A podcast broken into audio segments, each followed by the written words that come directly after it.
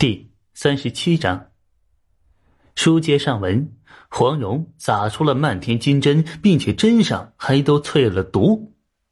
曹拓身形一转，身上披着大褂飞出，以袈裟伏魔功的手法，划入一甩一拉之间，所有金针啊，顿时倒飞回去，反而朝着黄蓉袭去。每一根金针都对准了那娇美的脸蛋儿。黄蓉急忙提起打鼓棒，挥舞成团，抵挡着这倒转回来的金针。此时，曹拓呀，却一把拽起地上的黄香，随后以踢云纵升空。黄蓉的轻功更重身法，在拔高上升这点上是远不如曹拓的踢云纵的。望着提着黄香依旧高飞远去的曹拓，黄蓉恨的是牙齿直痒，俏脸满是煞气。脚下踩着云朵一般，曹拓拎着黄香急速飞驰，竟然不战而逃了。你你就这么跑了？黄香用诧异的口吻对曹拓问道。在他看来啊，曹拓明明形势一片大好，已经完全压制住黄蓉了，为什么跑了呢？废话，当然要跑了。黄蓉体云深厚，而且还有丐帮和朝廷在背后当靠山，继续打下去。且不说我能否打得过他，便是打赢了，丐帮和朝廷人马上会合围上来，怎么也逃不掉，还不如见好就收，赶紧跑路啊！曹拓头脑清晰的说道。黄香顿时点头：“啊，有道理。不过咱们现在去哪儿啊？那个恶婆娘还是追着我不放的。”说着，小脸皱巴巴成了一团。哎，两个选择，要么上全真，要么去京城，你自己选。整个江湖能镇住黄蓉，让他忌惮不敢生事的，只怕只有那两位了。你确定郭靖不会对我出手？我确定。当然，猜错的话当我没说。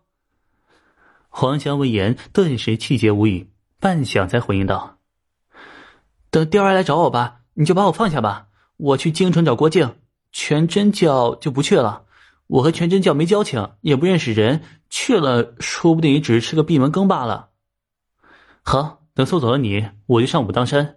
你有机会的话，可以去武当山找我。黄香闻言没有回应，只是重重的哼了一声。曹妥当作没有听见，完全不在意。又过了一会儿，黄香还是忍不住又问道：“你去武当山做什么？”“哎，去迎接我的命运啊！”“哼，哎，开玩笑的。”我只是想去看看有没有隐士的高人收我当个道童什么的，实在不行啊，我就自己修个道观，自己当个野道人呗。曹拓听懂了黄香的暗示，不过却有意岔开话题。黄香还是太年轻了，差点意思。至于就这么让黄香一个人上京城，会不会再遇到黄蓉？曹拓倒不替他担心。在遇到他之前啊，黄香一个人隐藏的不也挺好吗？只是为了传递消息，这才不慎暴露了行踪。之后，只要黄香小心谨慎一些，大概率是不会再遇到黄蓉的。毕竟世界那么大，人海茫茫的，到处都是摄像头的现代社会啊，想找到一个有心隐藏的人都不容易啊！更何况现在是交通讯息方面都不发达的古代社会呢？那找人呀，是全靠运气。告别了依依不舍的黄香。莫名感觉像是当了一次渣男的曹拓，毫无负担的便一路南下，准备前往武当山，找什么隐士高人拜师。这话当然是假的，但是武当山作为张三丰的起家之地，或许对他现在的身份成长有所帮助。毕竟悟性上的变化，曹拓早就发现了一两点的变化，看似不多，却一定有用。倘若是近十点的增长啊，那就等于将原本就超凡脱俗的悟性再上一个层次。去一趟武当山呀，费不了多少事儿，却可以试一试，能不能再激活一下张君宝这个身份的潜力，还是很有必要的。哎，去武当山之前，可以顺路先拐到信阳城外，试一试找一找督国求败的剑种。剑冢、昆仑秘境，还有蓝环福地，这可是号称金系三大新手开宝箱的地方，不去一趟怎么也说不过去呀。当然，杨过的成长轨迹虽然出了变化，但是他身为主角，地位应该不会偏移太多。所以这世上有什么比较轻易能得到的机遇，应该会主动撞下他。或许啊，剑冢宝箱已经被杨过开启过了，也不一定啊。曹拓一路穿行，一路思考，同时也看着这个被竞赛者们改造过的世界。呵，城市周围修了不少路，将周围的农村和小镇与城市更加紧密的联系起来了。城市与城市之间也在修路，当然，更多的还是在修整之中啊。水泥和炸药都应用在了基建中，但是劳动力相对短缺，还有工程机械的落后，还是造成了固执。